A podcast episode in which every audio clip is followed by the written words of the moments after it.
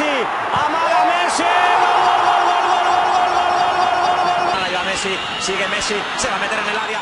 El Mesías, el Hijo de Dios, la reencarnación de Maradona, el extraterrestre, la pulga atómica, son algunos de los cada vez más frecuentes apelativos que recibe el futbolista Leo Messi especialmente después de lograr en enero de 2013 en Zúrich su cuarto balón de oro, el premio futbolístico individual más prestigioso del mundo.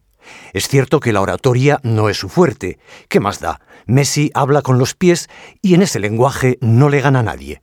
La verdad es increíble poder recibir este premio otra vez, poder conseguir el cuarto y, y que sea seguido, la verdad es sí. impresionante.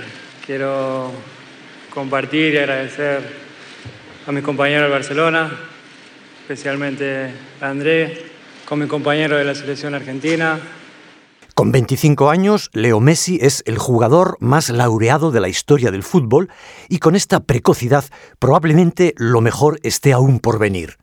Con su talento y su capacidad ha conseguido acostumbrarnos a lo extraordinario.